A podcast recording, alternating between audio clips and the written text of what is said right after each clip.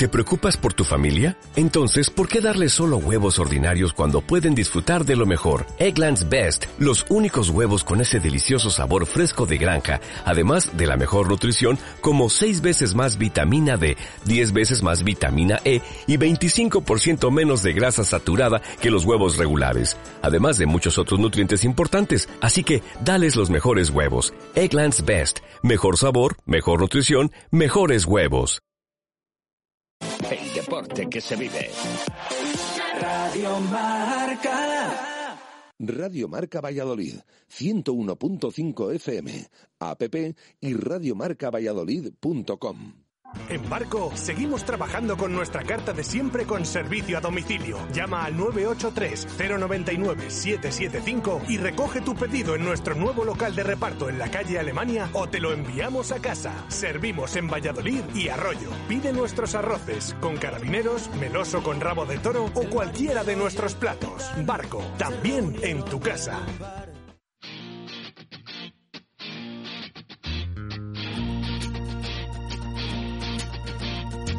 Zona de Marca, el rugby en Radio Marca desde Barco.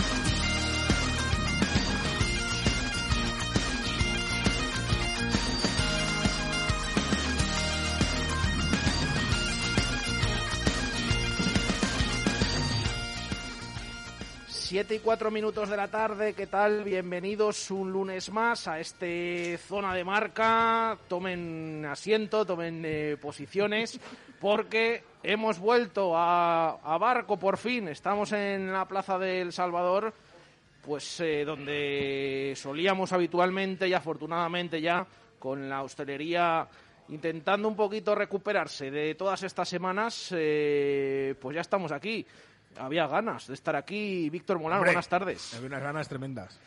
¿Qué? A mí me han dado ganas de hacer como Juan Pablo II, ¿eh? besar el suelo al entrar. Hemos llegado aquí, estaba ya Víctor ahí preparado ya, esperando. Yo llevo aquí desde las cinco y media, no es broma, pero bueno. Y vamos a aprovechar, eh, ya que estamos aquí, que hemos vuelto, eh, esa, esa carta que, que, que, tiene Barco, por favor. Bueno. ¿Qué, cosas más ricas se comen aquí? Pues yo siempre los arroces como loco, pero los cachopos, ¿eh?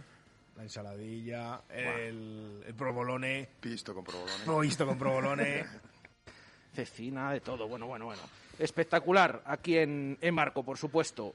José Carlos Crespo, ¿qué tal? Buenas tardes. Muy buenas tardes, Jesús. Había ganas, decía Víctor, ¿eh? de estar aquí otra vez. Muchas ganas. Yo he llegado por los pelos, pero muchas ganas de volver al barco, sí. bueno, pues vamos a dejarle un respiro a José Carlos.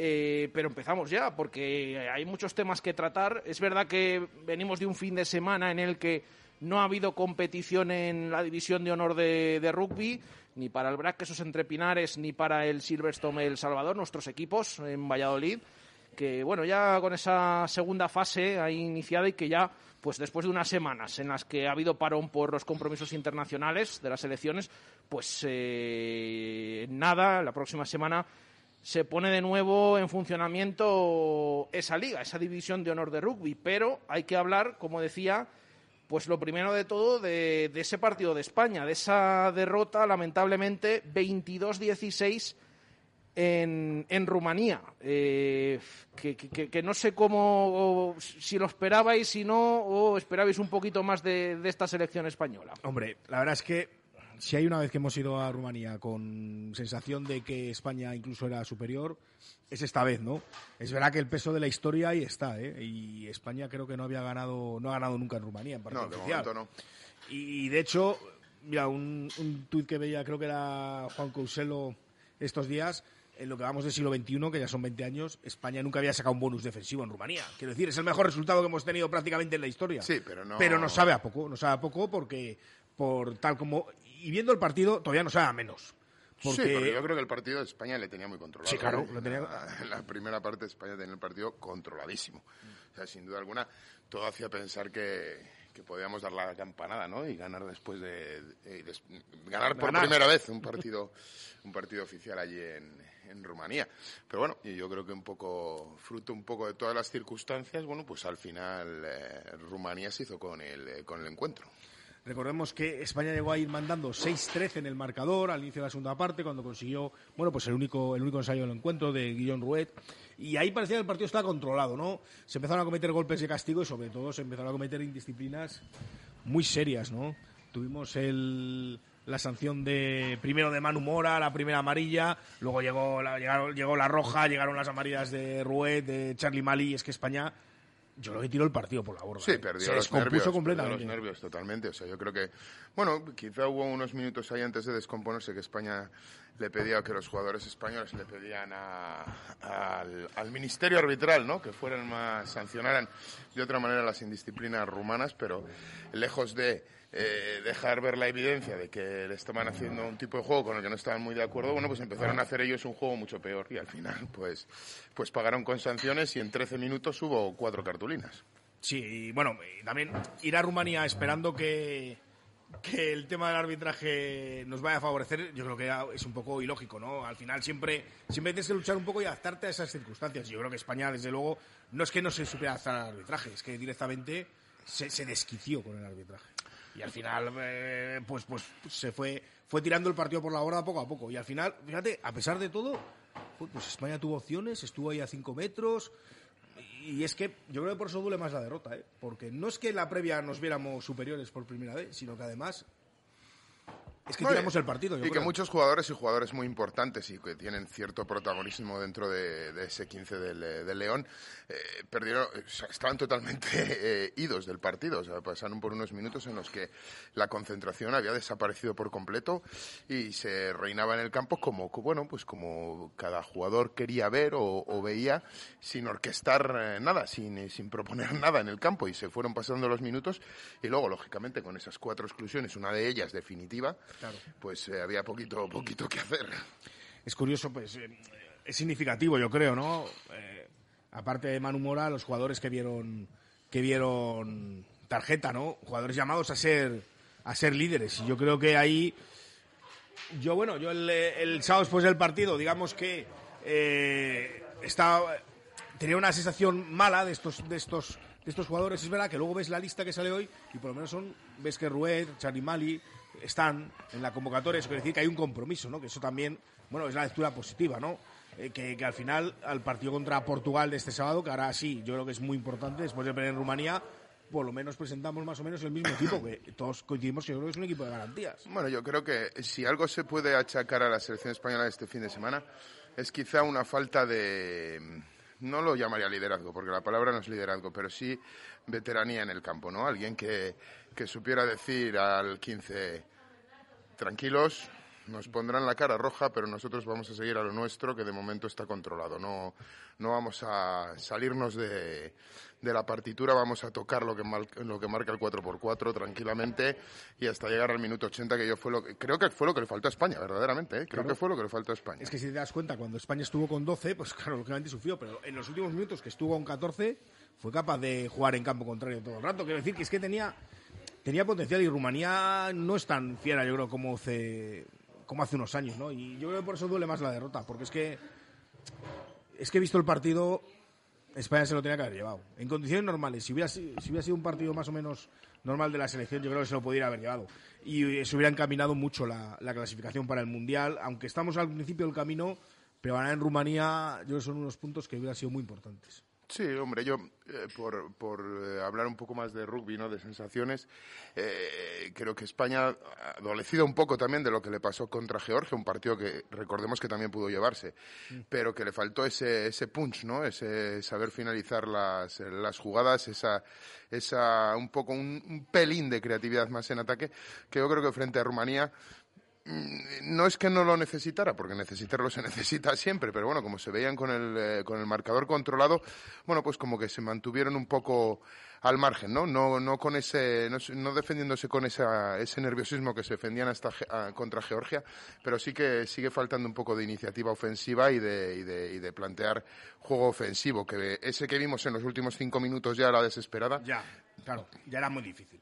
ya era muy difícil. Yo haciendo luego las estadísticas del partido, que ya sabéis que, me gusta, pues España no perdió ni una mele, no perdió una tus. De hecho, robó dos, eh, o Rumanía, mejor dicho, cometió dos golpes, creo que fue uno franco y otro de castigo. No, no, creo que fueron dos de castigo en, en melé. Eh, Rumanía perdió, perdió varias tuts, un par de ellas, un par de ellas durante el partido, pero es que España estuvo, estuvo inmaculado. Es verdad que hizo más golpes de castigo. Que, que Rumanía, sobre todo en algunos minutos al comienzo de la segunda parte que, se acumularon y fueron demasiados. Yo contabilicé pues 8 en la primera parte, 9 en la segunda y 17. Que a este nivel son muchos golpes de castigo. Muchísimos Muchos. Eso que. Rumanía Y- hizo 13 también, ¿eh? También hizo, aunque tardó en hacer el primero muchos minutos, pero al final eh, eh, fue un partido con muchos golpes de castigo. Y en las llegadas a la 22, yo solo contabilicé 4 de España en todo el partido. Pero claro, eh, si digamos que 30 minutos del partido está totalmente fuera del encuentro, mm, tampoco son malos datos, ¿no? No, bueno, y que al final yo creo que España el mayor, el mayor defecto que cometió fue el, el hecho de, de- de- de cansar mucho, hablar mucho, re- recriminar mucho cómo funcionó el partido y al final, bueno, pues, pues claro, pues las tintas se cargaron contra ellos y creo que las cuatro exclusiones son sin duda, sin duda alguna el, el- el- punto de inflexión o en lo que ha declinado que la victoria se la llevara, se la llevara Rumanía que, bueno, aunque España tampoco tuviera una gran iniciativa, sobre todo en el juego ofensivo, pero es que Rumanía tampoco, tampoco lo tenía. No. Y de hecho, mira, cuando llega la primera, la primera expulsión de Manu Mora, el partido está 9-13. Y cuando España recupera un poco, digamos, la normalidad, ¿no? Después de, al menos está con 14 jugadores en el campo, pues ya son los últimos minutos, tiene que ir a contrarreloj y aunque es verdad que domina, claro, ya es mucho más complicado. Cuando tienes la presión eh, de, conseguir eh, un ensayo, eh, un ensayo además que fuera transformado para llevarte la victoria y en, en cinco o seis minutos es mucho más complicado. Hay que... Sí, y que, y que además tú puedes, eh, tú puedes cuestionar, tú como jugador dentro del campo con la adrenalina al, al mil por mil, al mil, por mil eh, puedes cuestionar si la, si la primera exclusión es exclusión o no exclusión. eh, puedo estar de acuerdo o no puedo estar de acuerdo, pero eh, lejos de, de- encejarte en ese propósito, pues te llevas otras tres exclusiones y una de ellas en, eh, con, tarjeta, con tarjeta roja. Yo creo que para mí es sin duda alguna lo que decidió el, encuentro y creo que, bueno, pues eh, error, error de España sin duda alguna en un partido en el que todos los aficionados teníamos, eh, bueno, sí, me incluyo, muchas expectativas puestas y que veíamos perfectamente salvable ese, ese partido. Bueno, pues lamentablemente eh, esa derrota 22-16 eh, de, de España ante Rumanía. Saludamos ya a nuestro protagonista. ¿Queréis ya? Hombre, pues ya está por aquí. Hombre, ¿por qué un, análisis suyo sería de agradecer. Ah, por eso me lo ha asilado José Carlos. Claro, claro, me, me indicaba. Eh, ya está aquí con nosotros en barco Mario Barandiarán. Lo he dicho bien, ¿no? Ahí está, perfecto. A la primera.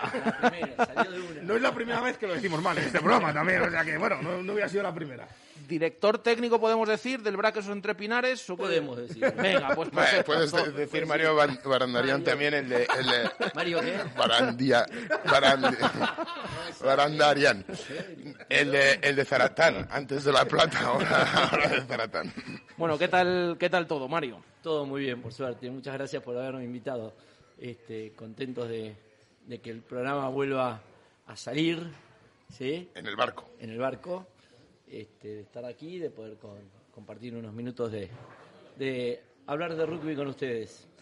Fíjate que, que aquí en barco nos tratan bien a todo el mundo, a, a nosotros, por supuesto, a cualquier eh, a cualquier vallisoletano, al Braquesos entre Pinares, que sucede más todavía, ¿no? Bueno, es lindo ver tantas fotos de, de buenos momentos de, vividos en el club. Sí, sí, claro que sí. Nos decía José Carlos, bueno, que nos hicieras un poquito, ya que te teníamos aquí, un poquito de, análisis y hablar de ese partido también de la selección española, esa derrota en Rumanía. No, no, la verdad que no puedo, no puedo hablar mucho porque vi solo 20 minutos del partido, porque estaba en Madrid dictando un curso para la Federación Española que se hizo al mismo tiempo, por lo tanto me tocó ver 20 minutos, fueron los 20 minutos caóticos, donde España llegó a jugar con 12.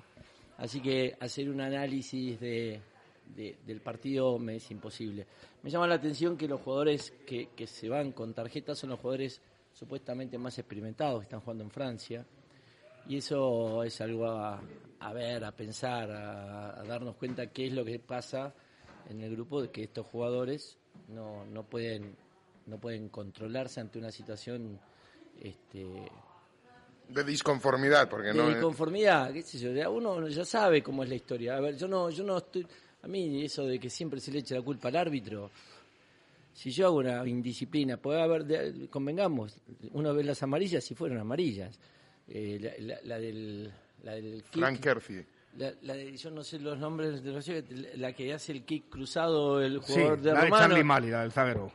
Es, es carísima. amari- A ver, Carísima. nosotros estábamos viendo el, el parado con, con la gente de la feria y decíamos, la más barata que puede sacar España es, es castigo y amarilla. Pues hasta parece- podría haber cobrado roja y castigo, ensayo de castigo. ensayo de castigo. Perfectamente. Y además, a mí- Entonces- a- fíjate que el árbitro fue a verlo al TMO, que a mí me pareció increíble que fuera a ver esa acción. Porque Sí, Sí, es pero porque vos ves que el jugador se despreocupa del balón y va directamente al, al contacto. Bueno, eh, mm, creo que sí hubo ahí, no coincido contigo, en el, yo creo que hay falta de liderazgo. En esas situaciones hay alguien que tiene que parar la pelota y decir, muchachos, o Sí, pero, yo hacemos- no, pero yo no quería la palabra liderazgo porque yo creo que, eh, bueno, es que veteranía tampoco, porque había hay jugadores muy veteranos en ese, Claro, en ese, en ese claro. equipo. Bueno, a lo mejor sí, la palabra es liderazgo. Sí, quizá. sí, sí, sí. Yo creo que en ese momento hay una persona que tiene que parar y decir, che, a ver, bueno, el che no, ¿no? Porque no. no. Eh, nos está pasando esto. Si no, es, es como caer siempre, las, eh, este, cargar las tintas siempre sobre una persona con la cual nosotros no podemos tener ningún tipo de influencia, que es el árbitro. ¿Sobre Sí, qué que puede al final- tener influencia el jugador? Sobre el juego. Y que al final el hecho de recriminar continuamente al árbitro, de, de- de entrar en ese juego, sabes que lo va a poner en tu contra. Si ya crees que lo tienes en tu contra, el hecho de reiterarle, recriminar al árbitro continuamente, lo único que vas a hacer es, es verdaderamente ponértelo en contra. Claro. Además yo creo que se fue, ¿no? Todo con, con, con- con una idea, uy, el- no, yo- en realidad yo no hablé con ninguno de los jugadores antes, ¿no? Este, pero la- con la gente que vos este, hablabas, decía, uy, encima en Rumanía, con la historia que pasó en Bélgica, con los pim, pum, la vamos, nos cambiaron de campo, nos llevaron a un lugar distinto. Era como decir, bueno, vamos a la guerra. Y era un partido de rugby, donde en el campo hay 15 y contra 15. Sí, que además, Si no pre- y, y que además es algo que hay que olvidar, ¿no? El, el- Claro. el mundial al, de- al que no fuimos ya se ha jugado y todo, Está, ¿sabes? O sea, ya... Sí, no, lo- no. Importante era prevalecer en el juego. Pero no opino sobre el juego, ¿eh? no puedo opinar sobre el juego, insisto, porque no vi esos minutos en los cuales Rumanía los, digamos, pero por poner sim- sim- simple eh, cosa de que había muchos, una diferencia de número importante, así todo España en este, en este movimiento, en esta situación que yo te, que hablamos recién, en el ensayo de castigo, no, que Rumanía va a una touch, de esa touch, eh, España eh, se la pelea, empuja el mol, van a melee, van, eh, castigo para España de, de jugar a las 5, en las 5, en el, la línea de 5 de, ¿De Rumanía? de- no, no, No, de España, España, España. eh, vamos a tres puntos de, de, Sí, sí. de- de España, pues fue una situación de touch, mol, mol, y luego un, castigo, un que fue transformado en puntos. Por Y lo con tanto, 12, ¿eh? Con 12. Claro, eso es muy valioso, pero a ver, no puedo opinar al resto. Sería un caradura si hablara de, de- del partido en sí mismo, porque vi esos 10 minutos. No, a mí, eh, eh, es verdad, yo creo que falta un poco de, de proposición ofensiva del, eh, del conjunto español, pero es verdad que, como dice Víctor, en las fases estáticas estuvo impecable España, estuvo impecable, un 10, un, un 10 sí. En, en las fases estáticas. Es verdad que en cuanto a indisciplina, eh, eh, no estuvo bien. España tampoco estuvo bien, Rumanía. No, Ahora, yo creo que el gran desafío de España, eh, digamos, para, para España el partido más importante es el que viene ahora, pero no porque sea el próximo. No, no, no, sea el porque próximo. es el que Porque que ganar decís, sí o sí. Uy, casi le ganamos a Georgia, uy, casi le ganamos a Rumanía. Bueno, a ver si somos tan buenos como, como estamos viendo que España está, que está Sí, fuerte. está en tono, sí. Entonces vos tenés que ganarle a Portugal en Portugal. Sí, Ese es tu- ese es- esa es tu meta. Si vos lográs ganarle a Portugal en Portugal, estás confirmando el buen momento. Y además, bueno, el resto de resultados más o menos tampoco nos están dando ningún quebradero de cabeza, ¿eh? Se jugó el Rusia 6, Georgia 23, bueno, ganó Georgia, que Georgia que gane y que los Y, demás y saquen- Rusia, y Rusia no puntuó, y Rusia no Claro. puntuó. cosa que decir, nosotros sí que hemos hecho. Rusia ganó en su campo a Rumanía, tampoco Rumanía. Rumanía tiene nueve puntos, pero tiene tres partidos. España tiene dos. Si gana en Portugal, pues se pone, se pone ya cerca de, de Rumanía, ¿no? Que además Rumanía juega en Georgia también el domingo, ¿no? Que es la próxima jornada. Entonces, más o menos los puntos te van, a- te van acompañando un poco. Entonces, no hay que perder un poco la cabeza, que es un poco lo que lo que pasó yo creo con el con el equipo español, ¿eh? Sí, sí, yo creo que perdió la cabeza perdió- completamente. Eh, eh, no quería yo decirlo así de liderazgo, porque a lo mejor puede recaer todo en, eh, eh, en los hombros de- de- del capitán No o algo siempre, así. no siempre. Pero no siempre es así, Claro. correcto. Yo, yo, por ejemplo, el otro día, en, eh, viendo el partido, echaba mucho de menos una figura como, como Gavidi dentro del campo. Un hombre que es escuchado en la selección española. O sea, que se levanta y dice, y aunque no ejerza de capitán, pero es un hombre que, que dice, a ver, ¿qué pasa? Nos están pitando esto, venga, vamos a ver si nos tranquilizamos, tal. O sea, Pero ya está. Hombre, hombres así se me Sí, ocurre, sí, se me ocurre. ¿sabes? Hombres que, que llegado el momento en el, en el- cuando estás como pollo sin cabeza, te llega y te dice, oye, chaval, reacciona que, que, que así la vamos Estoy a preparar. Estoy de acuerdo, estoy de acuerdo contigo. Bueno, repasado más o menos ese encuentro ¿no? de, de la selección española, esa derrota, como decíamos, 22-16 en Rumanía. El, el sábado a las 4 en Lisboa, por cierto, con pocos cambios en la convocatoria. Entran Víctor Sánchez y Oyer Goya, creo. Son los dos que, que entran en la convocatoria. Y Calo No, Calo y David Calo David y. Alex Alonso. Sí. Claro. Bueno, pero ya estaban en la convocatoria. Lo que No, pasa pero es que no, no estaban en la convocatoria de los decir, 23, no No, estaban. en los 23 no, pero ahora la convocatoria es de 31 también. ¿eh? Es una convocatoria amplia, o sea que no, no sé los que Está en la pre- en la en la prelist. prelista, que- igual que estaban también en Sí, la anterior. también estuvieron en la anterior, Claro, correcto. ese es el, ese es el asunto. Pues eh, con esos representantes vallisoletanos, de los equipos vallisoletanos, tanto del BRAC esos entre Pinares como del Silverstone El Salvador. Em, ¿Qué me decís del Seis Naciones? Eh, porque hay mucho que, que comentar, ¿no? Es, eh, esa selección de Gales perdiendo en la última jugada el, el, el Grand Slam eh, ante Francia 32-30. Pues sí, lo tenía, lo tuvo en su mano. Fíjate que a 7 minutos, 8 minutos de final iba ganando 20-30. Creo que incluso sacó un golpe de castigo en su propia zona de 22. Pero al final, bueno, pues, pues Francia consiguió dos ensayos.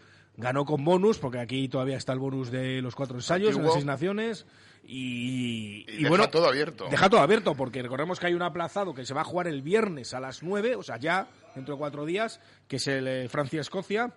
No sé si es Francia-Escocia. Es Francia-Escocia, en París. Que es, eh, bueno, pues eh, las cuentas son que Francia, si gana con bonus, o sea, si mete cuatro ensayos y gana por 21 puntos o más, se llevan a las seis naciones. Tiene que Lo tiene, yo creo que Escocia rindiendo al nivel que, que ha estado rindiendo este año y siendo rugby, no siendo otros otros deportes, es difícil, ¿no? Es difícil. Que es difícil, pero, pero bueno, todo puede pasar. Francia está en un grandísimo momento de forma, ¿eh? O sea, Francia, eh, mira en qué posición está, que depende de sí misma, ¿no? Para, para poder dar la campanada después de todo lo que se ha llevado por detrás, ¿eh? O sea, que ha tenido ocho jugadores fuera de las convocatorias por positivos en COVID, luego no sé cuántos jugadores con este partido aplazado. O sea, eh, yo creo que Francia está en un estado de forma impresionante ahora mismo, ¿eh? Y bueno, pues eh, otros resultados también podemos comentar. Irlanda ganó 32-18 a Inglaterra, lo cual siempre es una buena no, noticia. No es noticia eh, en- eh, hoy en día que Francia... Es, joder, es verdad. Irlanda. No, hace muchos años que, que, que, que, n- que era...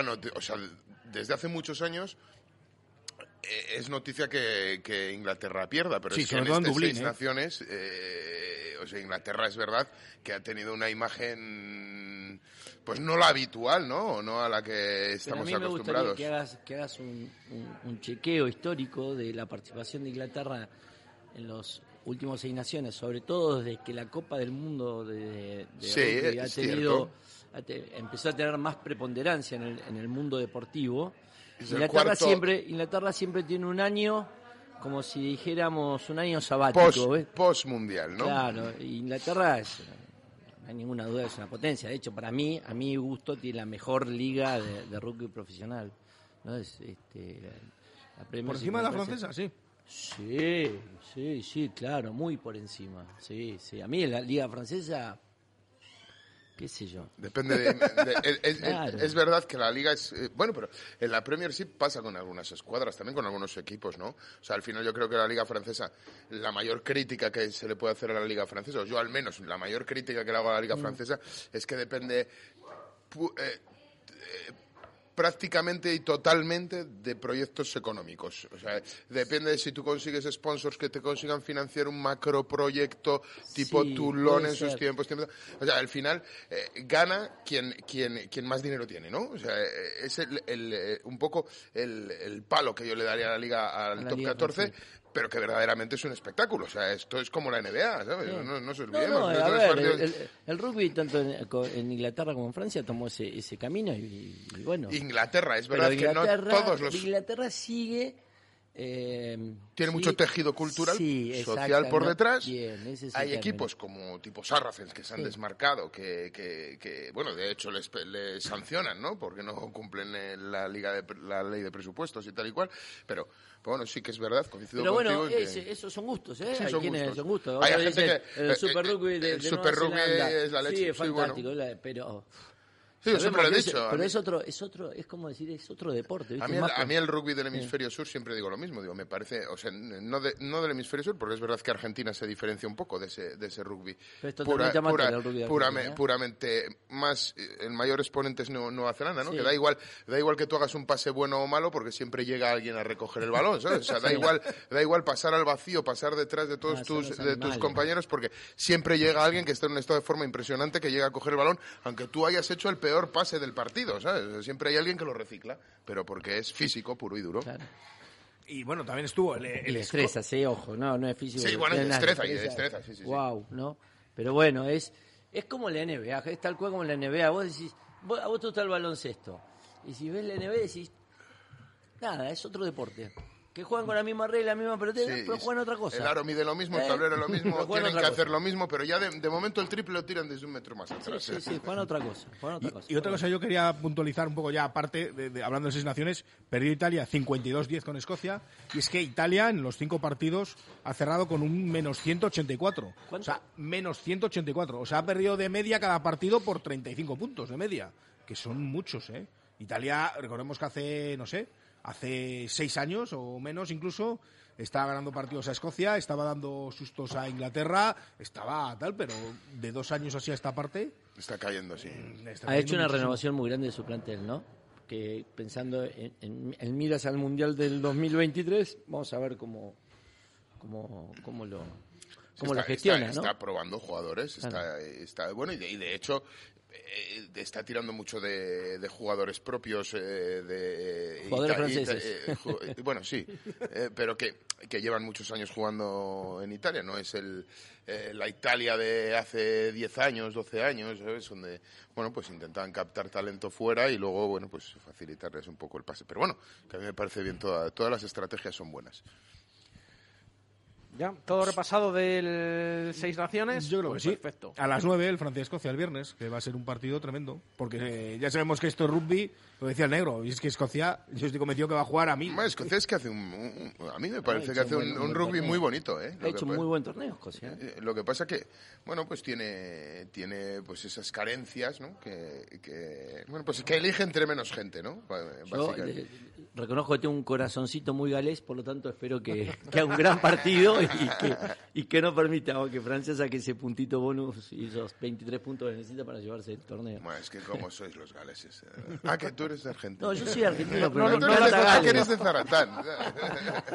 No se había notado por, por acento. creo que era, creo que era, creo que es Gas, ¿no? Que el padre es galés y, El padre es galés. y, y cada vez Sí, que sí, se sí, siente a ver sí. un partido con él no puede decir que va con Inglaterra de ninguna de las maneras. De hecho, el- este, yo tengo, tengo una ropa de cuando estaba con Pumas que cam- intercambié con, con, un, con la parte del staff galés, que es un- una sudadera que es muy bonita, pero es de Gales. Y Gas cada vez que me la ve me dice, te la quiero robar, te la quiero robar. Y yo, no, no, no. Gas que llegó a jugar en categorías inferiores, yo creo, de Inglaterra además. O sea que, Creo que curioso. sí. Sí, creo que sí, sí, ¿eh? sí, O sea que curioso. Bueno, pues repasado, como decimos, esos compromisos internacionales, la derrota de España, el Seis Naciones. eh, aquí, en, el- en España, hemos tenido este fin de semana, es verdad que decíamos, no había división de honor de rugby. Bueno, eh, no había para los equipos vallisoletanos, porque sí se ha aprovechado para jugar eh, un partido aplazado con victoria 30-32 del Lexus Alcobendas ante el Barça. ¿Qué me comentáis? Pues un partido que parecía que tenía controlado Alcobendas, que al final Barcelona se metió en el partido y sacó el bonus defensivo.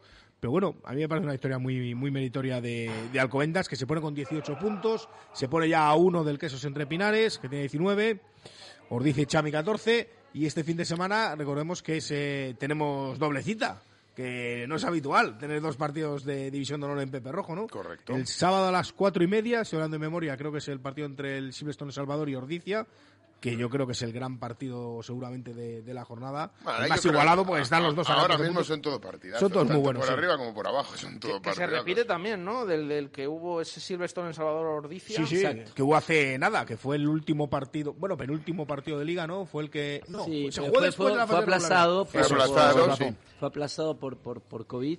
Y que sí. ganó, ganó el Chami, ganó la clasificación para la Copa, recordemos, y sí, ese, se ha jugado hace poco. Y luego el domingo por la mañana, doce y media, tenemos al Quesos Entre Pinares contra el Barcelona, precisamente.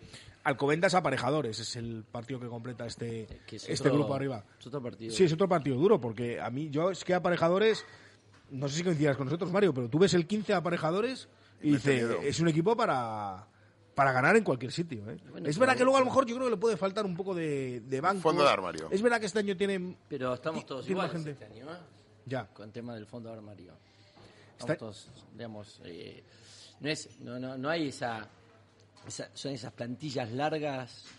Eh, el otro día, bueno, en estos cursos que estuve dando ahora en, en Madrid, el- uno de ellos lo coincidimos con, con Juan Carlos, con este, bueno, con el Boca, sí, sigo Juan Carlos. Pérez.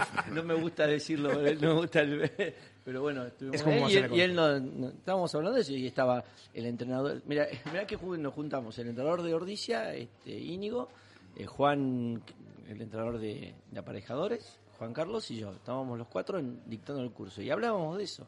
Y había una persona de Alcobendas, que no me acuerdo cómo se llama, no, no Tiki, ¿no? uno del staff. Planteábamos eso, quizás Alcobendas es el, el- el plantel que tiene un poquitito más... Desarrollada la, Sí, la primera plantilla. sí. Bueno, el 15 de Burgos no es malo, ¿eh? Lo que No, pasa el 15 que... no, pero vos necesitas una plantilla larga. Sí, para sí, esto. sí, al final necesitas... A sí, nosotros sí, nos sí. está pasando en este preciso momento. Mira, mira, mira el, el que sus entrepinares este fin de semana se enfrenta contra el Barça con sin con dos convocados en la selección española, ¿no? Como Calo Calo y Ares que se firma- finalmente forman parte, no podrán jugar, pero claro, es que el Barcelona se queda sin su Bautista Gemes, que también es un hombre que aporta mucho en, Sí, en y no esa sé si el 8 de, del convocatoria. de- Barça también estaba, no me acuerdo si estaba citado o no. No me acuerdo. Eh, o sea que, bueno, claro, Sí. eh, hay que tener plantillas largas para todos esta serie de... Es verdad que ya estamos en el tramo final, ¿eh? Porque nos quedan... Convengamos que es un año muy particular y Claro. que el hecho Sí, que sí, estemos sí, sí, jugando sí, sí, sí. Es, es un milagro, es, es un milagro. El hecho que estemos jugando es, es- es un milagro. Ya es suficiente, desde luego. Sí, sí. Y también eh, tenemos que hablar eh, del mini derby que hubo en sub-23, con eh, victoria del Silverstone eh, 26-24 ante el Braquesos Entre Pinares. Un partido No, yo raro. Creo que no hay que hablar de eso. ¿Podemos cambiar de tema o no? Bueno, yo creo que... No, creo no, que- no, yo- no. yo- Podemos decir, bueno, en estos minutos se ausenta Mario. Yo creo que está, que está, hay que hablar de ello, ¿sabes? el, el- el Chami vence, es verdad que el Quesos entre Pinares no le perdió la cara al encuentro en ningún momento, es- estuvo siempre rondando la posible... Sobre todo en la segunda parte, ¿eh? la, la- el el- el- la posible victoria o dar la vuelta al marcador, pero es verdad que el Chami dominó o, o- o dominó en el marcador de principio a fin, ¿sabes? Eh, al final se hizo con un con un partido que bueno que yo creo que le puso eh, eh, le puso más calidad el Chami y también le puso mucho más eh, mucha más o sea te quiero decir o sea el Chami aprovechó que no había liga Super- liga de división de honor para integrar muchos jugadores en ese en ese derby o sea que demostró que para ellos es muy importante ese, ese mini derby De ese hecho- sub 23 y iba a por él De hecho, jugó la primera parte, 40 minutos, Jean-Luc Zilliers, el, el nuevo apertura es, es sudafricano, creo, ¿verdad? No, Sí, no confundiendo. y el- Del y El Salvador. Jugó y esos 40 Alejandro, minutos. Alejandro Piña también jugó no El- Sí, estuvo en el banquillo, jugó bastantes minutos, pero ahora estuvo Juan de Aguilera, estuvo Jeremy Trevitic, Trevitic, estuvo Antonio García, el correcto, centro que le hemos eh. visto ya muchos partidos en División de Honor últimamente. La verdad es que sí que reforzó bastante. Eh, que esos entrepiadas por su parte, bueno, pues eh, no recuerdo ahora mismo si, si tuvo algún refuerzo de. Bueno, tuvo a Nacho Sí. Morchón, Nacho Tuvo- Morchón tuvo estuvo jugando Nacho Morchón. Jaime Moncada, Luis Bay. Sí. Sí. Estuvieron ahí jugando varios, pero es verdad que el Así ha puesto un poco como más. jugador que está jugando estable eh, de manera fija, este, Jaime Moncada, Jaime es Moncada. el, el- el único de... Sí. Y bueno, fue un partido muy raro, ¿eh? Fue 14-0 al descanso, con un Brad prácticamente Desaparecido yo diría la desaparecido primera la primera parte, pero en la segunda parte salió en 5 minutos, hizo dos ensayos, transformó uno de ellos, se puso 14-12 y a partir de ahí fue un poco a tirones. Iba sacando ventaja al Chami, iba recortando el quesos y al final ese 26-24. Sí, en el marcador fue marcando, mandando el Chami continuamente, y- pero sí que es verdad que en esa segunda parte el Quesos eh, hilvanaba jugadas con, eh, con calidad, pero bueno, al final eh, yo creo que es un, un partido que es fruto de la temporada esta y la anterior. Yo creo que el Chami es una competición que, que le gusta y que, y que, y que apuesta por ella ese sub-23 y el que esos bueno, pues eh, no digo que no apueste, pero apuesta con lo que tiene, ¿sabes? O sea, hay un, como una, una, una distancia mayor, ¿no? Entre ese sub-23 y el equipo de División de Honor del que establece el Chami en sus, en sus objetivos anuales, entiendo yo. Y un detalle antes de irnos a, a publicidad, también eh, Víctor derrota de, de- en la Liga Regional del Arroyo este fin de semana. Pues sí, 21-18 con Aranda. En esa liga regional este año extraña, hablaba Mario de tema extraño, pues fíjate, ahí hay tres equipos en regional este año. Sí. Cuando hace, no hace tanto hemos tenido 12, 14 equipos Sí, en la liga. correcto. Pero bueno, este año se han inscrito Palencia, Aranda y Arroyo, y Arroyo que ha vuelto a perder. Bueno, pues ahí queda, con ese chica está en la- 21-18. En chicas creo que no hubo No, no hubo, no hubo. En chicas no hubo competición este fin No, de semana. ah, no, no, no, ah, no, no, no, fue el anterior, ¿no? En el Anterior. que jugaron Burgos contra el, que eso sí es verdad. Bueno, pues eh, 7 y 38 minutos de la tarde. Vamos a aprovechar para hacer una pausa. Tenemos que hablar, eh, por supuesto, más con eh, Mario, que nos acompaña eh, aquí en Barco hoy. Eh, hemos vuelto a Barco, qué ganas teníamos. También las secciones de Víctor Molano, de José Carlos Crespo, pero eso va a ser después de esta pausa y enseguida volvemos desde aquí, desde Barco. Zona de Marca, el rugby en Radio Marca desde Barco. En Barco seguimos trabajando con nuestra carta de siempre con servicio a domicilio. Llama al 983-099-775 y recoge tu pedido en nuestro nuevo local de reparto en la calle Alemania o te lo enviamos a casa. Servimos en Valladolid y Arroyo. Pide nuestros arroces con carabineros, meloso con rabo de toro o cualquiera de nuestros platos. Barco, también en tu casa. Son momentos para cuidarse, cuidar de los tuyos y cuidar de tu casa. En Almacenes Cámara te asesoramos con los vendedores más experimentados, los mejores materiales de las primeras marcas y la máxima profesionalidad en cocinas, armarios, puertas, cerámica y todo lo necesario para tu hogar. Almacenes Cámara en Polígono San Cristóbal, calle Níquel 2, aquí, en Valladolid. Calderas Valladolid. Profesionales con amplia experiencia en la instalación, mantenimiento y reparación de todo tipo de calderas de gas. Asesoramos para la instalación de la mejor caldera acorde con las necesidades de su vivienda. Calderas Valladolid. El mejor mantenimiento al mejor precio. Calderas Valladolid. Estamos en calderasvalladolid.com o en calle Velardes 2. Calderas Valladolid. Más de 20 años dando confianza a nuestros clientes.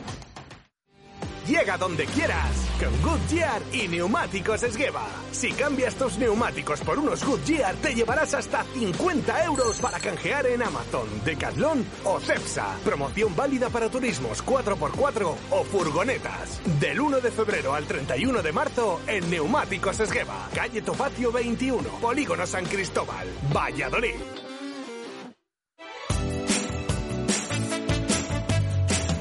Somos gente que vive que anhela soñar. Con toda la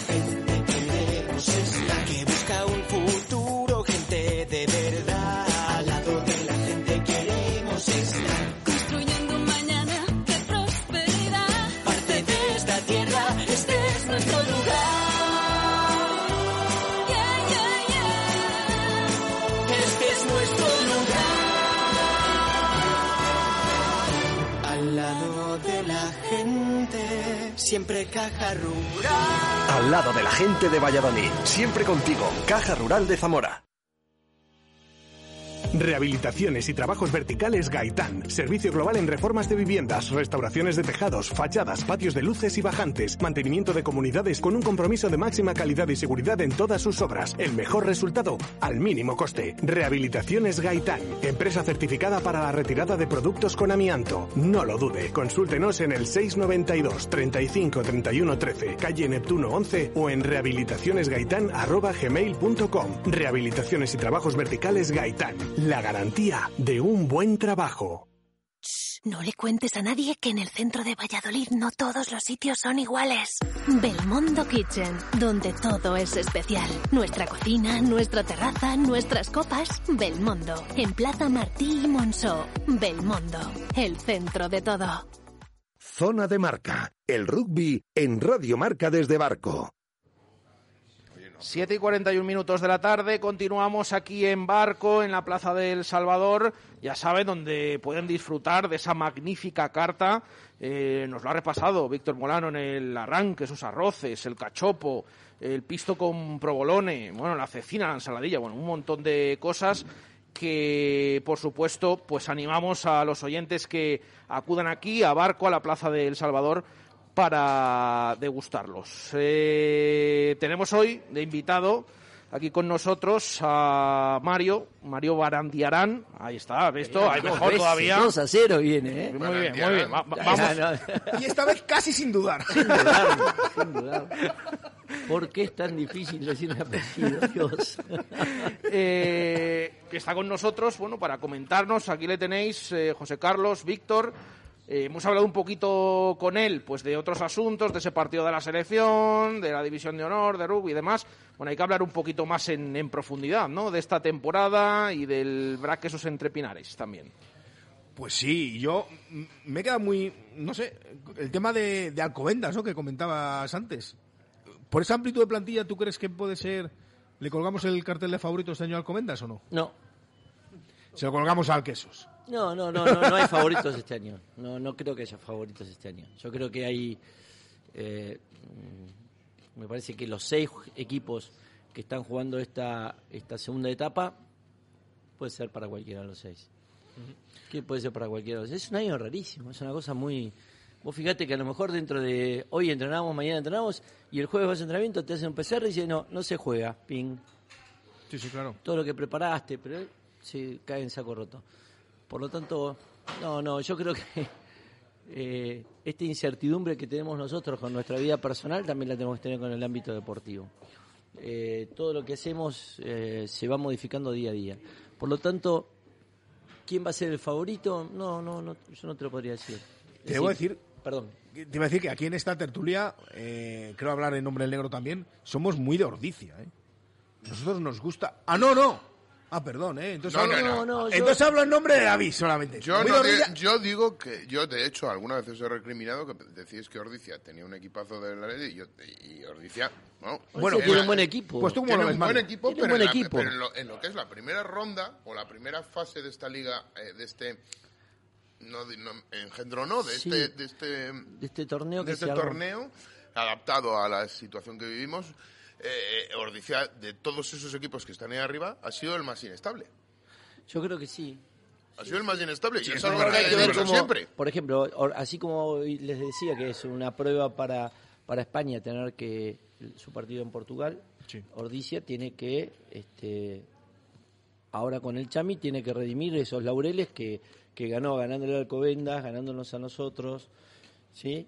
Porque en definitiva de eso se trata. Pero bueno, y si no lo hace, ¿eh? Tampoco va a cambiar, va a dejar, va a dejar de ser este, candidato, porque el Chami también es un buen equipo. O sea que no, no, hoy no, no sabemos cómo, cómo va a estar la historia. Y, y en, en Ordicia, que. mm, Bueno, ¿qué pasó, no? Porque es que vimos a un Ganó Quesos. Ordicia. Sí, pero vimos a un Quesos. Seguramente un partido. partido malo, ¿eh? Vimos el. No, malo no. No. Malo no. Eh, yo creo que fue un partido en el cual los primeros minutos, los primeros 20 minutos, el, BRAC, no me gusta decirle el quesos, el nombre del club es el BRAC. el BRAC hizo, hizo muy bien sus cosas, su, su trabajo, y a partir de ahí se desordenó, se desordenó. Este, nosotros esperábamos, eh, habíamos hecho un análisis de Ordicia como, como equipo, habíamos visto puntos débiles de Ordicia que ese día no los tuvieron, que no, que lo, Mm, por ejemplo, nos defendieron de, de maravillas y a nosotros nos costó mucho romper esa, esa estructura defensiva que nos, que nos planteó. Y por el otro lado, este, cuando nos vimos en desventaja en el marcador, eh, nos faltó liderazgo para, para decirle, bueno, vamos por acá y no, y caímos en la, en la, en la trampa de ir a los cabezazos, creer que íbamos a entrar a los, a los cabezazos. Y convengamos, a los vascos a los vascos a cabezazos no, eh, no es fácil ganarles, ¿no? No, y además siempre, yo creo que en los últimos años históricamente, al Black le ha ido otro tipo de juego, un tipo de juego más que combinaba un poco de todo, ¿no? Sí, pero Y, bueno, eh, son partidos que se dan, que viste, jugás mal y jugás mal, y, y contra un equipo contra Ordicia lo pagás. O sea, nosotros con el partido con Les Abelles tampoco jugamos bien, pero hay una diferencia importante entre ambos equipos, digamos, eh, por algo nosotros terminamos si primeros y, le- y el de Sabella eh, terminó que no en el puesto 10 o Co- 11. correcto. Sí, entonces, a veces eh, si no juegas bien contra algunos equipos que no son tan fuertes, ganás, pero te vas, te vas al vestuario con un sinsabor. Sí, yo estoy de acuerdo que, Y, por ejemplo, y- y nos pasó con, con Ordicia, no jugamos bien y perdimos. en el partido contra Les Abelles, en vez de ser Les Abelles, es un equipo con un nivel superior, en los últimos 20 minutos que hizo el Quesos, te dan la vuelta al marcador, Sí, te ganan y te mojan la oreja en tu casa. O sea, estoy de acuerdo con ello. Y en, Sí. en bueno... De Es que el- estamos sufriendo ¿no? un montón de situaciones que, que nos complican la, la- la- la vida, ¿no? Es decir, tenemos a un jugador como para nosotros muy importante como Tuco lastimado, Peisi que se lastimó al segundo. eh, en ese momento no, habíamos podido entrenar, me acuerdo con, con, con Sacha, porque no sabíamos si jugaba o no jugaba. Después se vino el permiso final de, eh, de Carlos Valentín Gamazo, que no sabíamos si jugaba o no por el tema de la sanción. Este, Por el, agar- por, a- por el puñetazo que le dio... Por, Sí, por haber recibido una trompada. Una le trompada sancionaron. le sancionaron. Sí, sí. Correcto, correcto. Por haber recibido un golpe le, le sancionaron, sí. Y luego, hablando de primeras líneas, fíjate, José Díaz, un tío que está llamado, Muchas- está muy llamado a ser importante, baja, ¿eh? pues ah, creo que debutó, de Debutó hecho, en ahí. Liga, ¿no? De hecho, jugó ahí cuando... A ver, no es lo lógico, ¿no? Que vos juegues, y además contra Ordicia, que tiene una primera línea de Madre Santa. Pero bueno, José es un, es una, es un roble que, que tenía unas ganas de jugar y bueno, lo hizo, sí, lo hizo y lo hizo muy bien. Pero bueno, obviamente él mismo dice que sintió. Y un chico como Mariano Viano que jugó todo el partido, jugó todo el partido pilar derecho. Todo el partido pilar derecho. Hay que aguantarla, ¿eh? Ujú. No, y además un hombre que no solo se queda en esa mele cerrada, sino que luego aparece también en otro, Sí, sí, sí, en sí, otro sí, tipo tiene- de juego. tiene- tiene un que lindo hay despliegue. desgaste, hay desgaste. Y fíjate que yo creo que, claro, es que Mariano lleva pocos partidos, ¿no? Mariano Y hace siempre- una, ah, tengan en cuenta que Mariano hace un año que no juega al rugby, ¿eh? Mariano viene, estuvo toda la, toda la temporada en Argentina. Cuando va a empezar, viene la pandemia, se suspende el torneo de Argentina y Mariano Claro. aprovechó ese año para recibirse de, de- de Pero quería contable. que y- dentro de la derrota, yo creo que fue el mejor partido de Viano que le hemos visto, desde luego. Además, ju- jugó los 80 minutos, que le hemos Sí. visto en el BRAC. hemos Sí. visto en el BRAC. Y, y de, de lo mejor, yo creo, del sí, equipo. sí, ¿eh? sí, sí, sí, sí, sí, jugó muy bien Mariano. Bueno, y ¿Qué más cosas? Pregúntale a Mario. yo le pregunto más. Hombre, yo creo que A ver. Mario, Mario. Mario nos tiene que contar eh, cómo esta temporada yo creo que es rara, porque es rara, efectivamente es muy rara, pero ante todo, eh, para Mario, para una persona como Mario, es más rara, ¿no? Porque al final has venido cuando has podido, te, Vine te- cuando pude. te irás cuando te deje. Supuestamente el 3 de junio me voy, pero eh, todo se da, ¿viste? Porque en Argentina ahora las cosas se están restringiendo bastante para los ingresos. Yo soy residente argentino, por lo tanto, soy en realidad soy tengo nacionalidad argentina, por lo tanto no creo que tenga problemas para ingresar, pero si no sos argentino estás teniendo problemas para ingresar.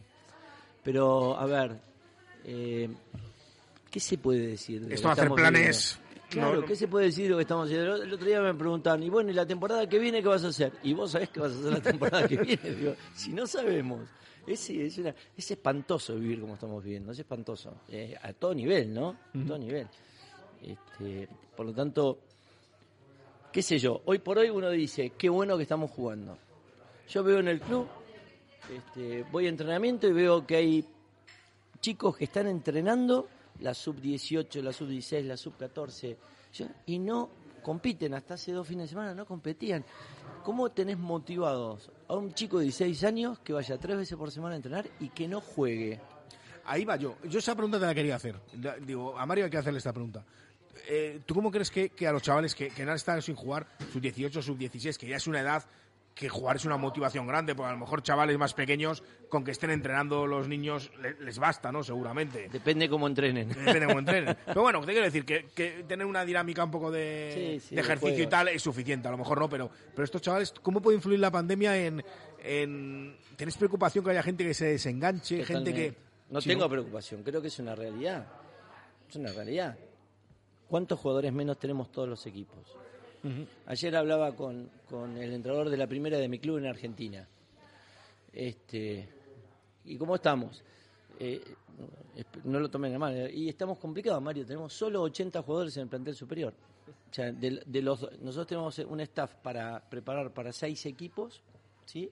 Y solo tenemos cuatro de, de plantel superior.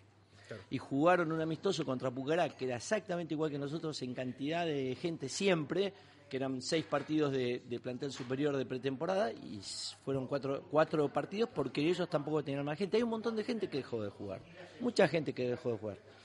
Y acá lo estamos viendo. Creo que creo que solo el 40% de los jugadores pagó la ficha en Castilla y León con respecto a la temporada anterior. O sea que hay 60% de jugadores menos en Castilla y León. Vos te das cuenta, en Salamanca para que haya equipos se fusionan con otros. Eh, no, ¿sabés qué? la, ¿Sabés regional, qué lo- la regional se queda en tres equipos. y en femenino cuatro, de los cuales uno es un rejuntado de dos o tres, de dos, Sí. o tres equipos. Y en sus 18 sus 16 creo que están jugando a rollo y, y- y aparejadores juntos, ¿no? Sí, hay, hay sí. una mezcla ahí de, de equipos. Y vos ves, eso, yo creo que este año, bueno, todos estamos, ya todos estamos felices porque estamos jugando. Yo creo que el año que viene la vamos a pasar complicada.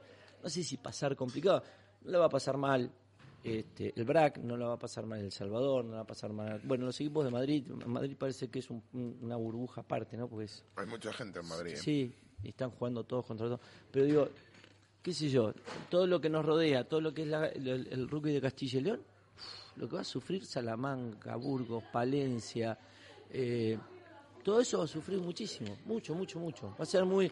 Yo creo que la temporada que viene, esta es complicada porque es rara porque no sabemos si jugamos. La temporada que viene... Pero bueno, nada, yo creo que van a privar los deportes individuales, porque un chico se va a decir, bueno, los padres van a decir, bueno, no vas a jugar, anda Juega al tenis. jugar al tenis, al pádel, que, que encima la distancia con el otro es amplia y Es no tengo es contacto. Este, este, y no tenés el compromiso, de decir, bueno, tengo que tener el compromiso con otros 14. Sí.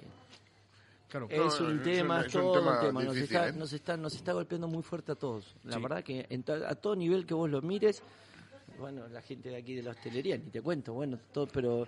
¿Y vos a quién le echas la culpa? A un murciélago. Es un hijo de una gran siete que estaba ahí, le picó un tipo de bicho y, y palmamos toda la humanidad. Parece mentira, ¿eh? Parece mentira. Al que- pangolín, no. ¿Eh?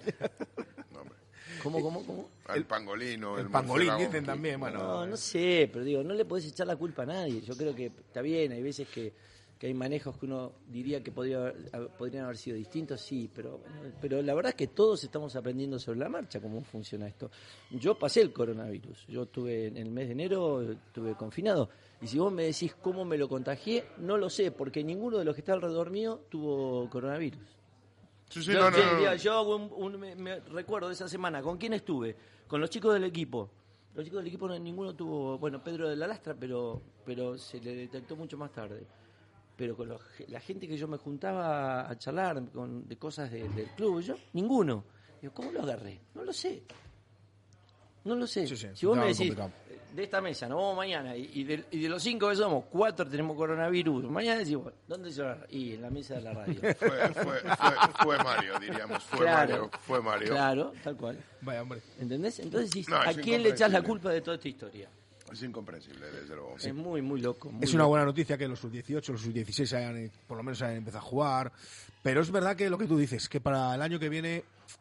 Es que a lo mejor todos este año pensábamos que este año iba a ser raro, pero ya decimos 21-22 ya no tiene que ser raro. Y a lo mejor es que sigue siendo. No, Víctor, es pero el, el chico que hoy se fue y descubrió otra cosa, o que tenía media duda, que me gusta más o menos. Yo, Esto bueno, es como los- Bueno, estoy con mis amigos, voy porque estoy con mis amigos.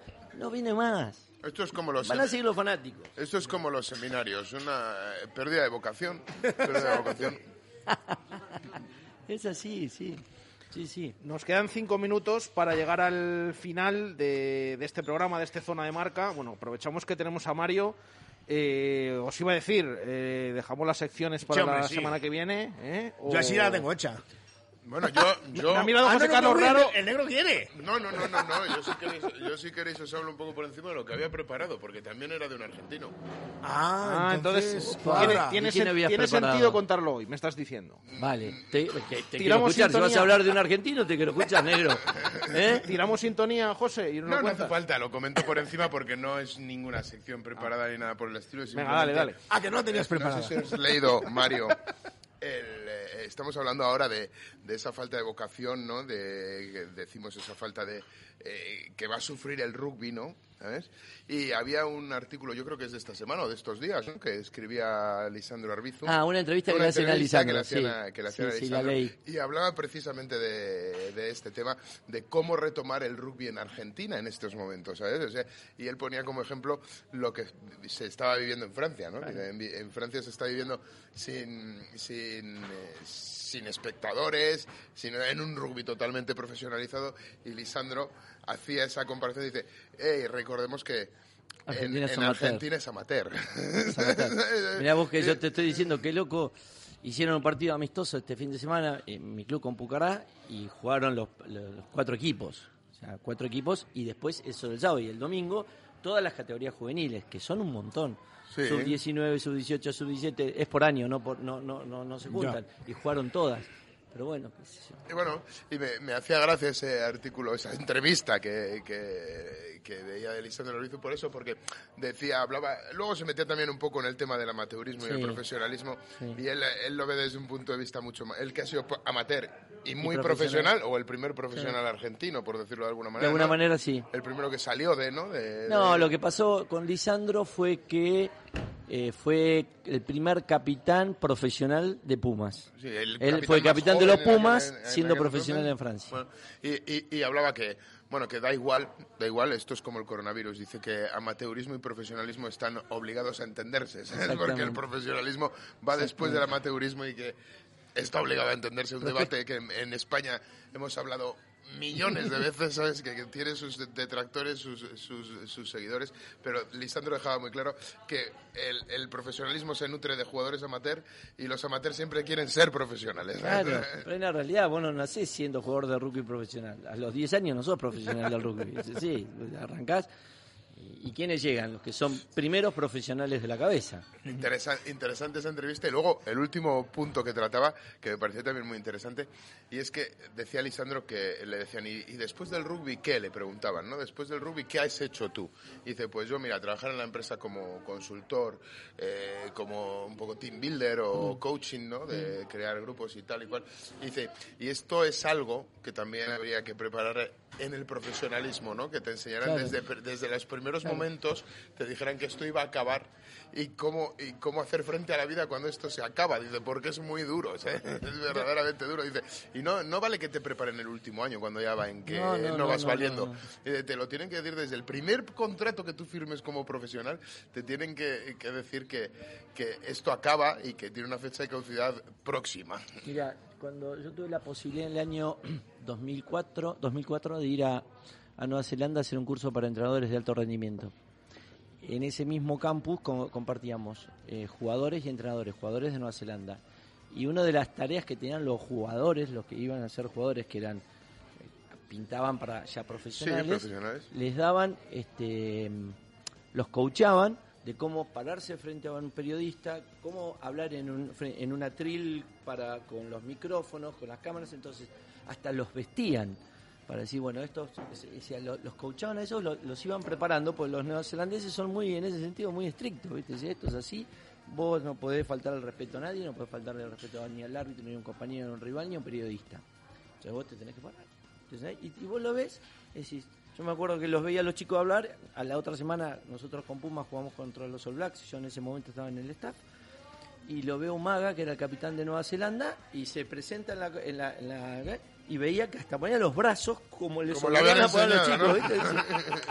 Joder, no dejan nada La, al azar, la- la- muchachos. la- la verdad es que la entrevista muy interesante, la de, Sí. la de Lisandro Arbizu, muy recomendable. Che, una, una, una cosita antes que terminemos, que no tiene nada que Sí. ver con la entrevista, y te pido disculpas si robo unos No, minutos, no, no te pero preocupes. el miércoles, 24 de marzo, se cumplen 45 años de, del golpe cívico-militar que en mi país tuvo eh, consecuencias muy feas con respecto a la cantidad de gente muerta y desaparecida. Entre ellos, 20 jugadores de mi club que fueron muertos, desaparecidos. Y como todos los años siempre se organiza una marcha, este año por el tema de la pandemia no se organiza esa marcha en Argentina y se, este, y se reemplazó por plantar 30.000 árboles como una situación de este, homenaje a los chicos. Eh, y nosotros en Pepe Rojo vamos a plantar un árbol.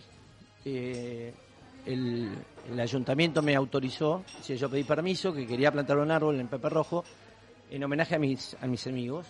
Y lo vamos a hacer el miércoles a las 7 de la tarde. Este, me emociona la puta broma. No, no, Este, es bonito, ¿eh? En el sentido de, bueno, invitarlos si tienen ganas. Si no, no, es una cosa muy. Yo lo planteé como una cosa media mía, personal, ¿no? Y el ayuntamiento inmediatamente me dijo que sí, este, Alberto Bustos y la gente de la Fundación Municipal de Deporte. Y lo vamos a hacer el miércoles a las 7 de la tarde. ¿Sí? Pues eh, apuntado queda. Eh, desde luego que, bueno, eh, gracias por comentárnoslo también. Por supuesto, estaremos pendientes y. Hay un libro que me, hay un libro que me regaló Mario Ajá. de toda esa época, la de Maten al rugby. Yo creo que hemos hablado ya en el programa Ah. de él. Me lo trajo Mario de Argentina y la verdad es que es una triste historia. A mí me lo dedicó Mario diciéndome que le gustaría dedicarme a otras cosas, es verdad, es lo que me ponía, me ponía Mario, pero fue él el que me lo regaló.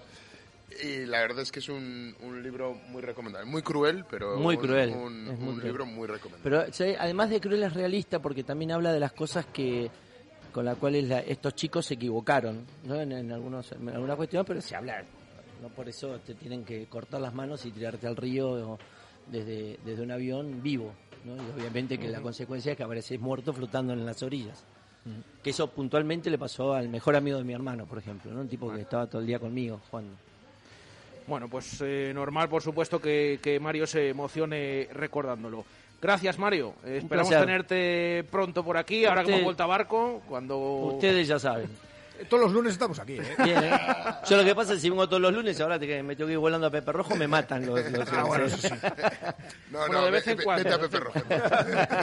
Gracias, eh, Mario. Gracias, eh, Víctor. Gracias, José Carlos. Lo dejamos aquí desde Barco. Volvemos mañana a una y cinco minutos de la tarde en directo Marca Valladolid. Un saludo, gracias, adiós.